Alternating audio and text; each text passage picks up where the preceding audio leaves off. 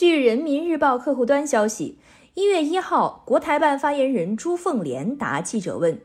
针对台湾地区领导人元旦谈话和陆委会有关言论，国台办发言人朱凤莲表示，当前台海局势紧张严峻，根源是民进党当局拒不承认“九二共识”，肆意谋独挑衅，勾连外部势力对抗大陆，图谋改变两岸同属一个中国的事实。他们一再声称不挑衅，实际上为谋取政治私利而不断制造谎言，升高敌意，贩卖仇恨。所谓“四个坚持”，包藏分裂国家的祸心，走台独绝路，只会将台湾推入深渊，给广大台湾同胞带来深重灾难。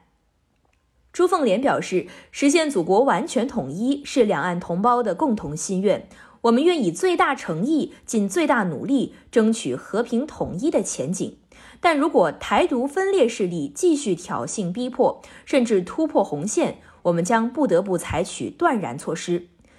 一国两制在香港的成功实践，不容任何势力造谣破坏，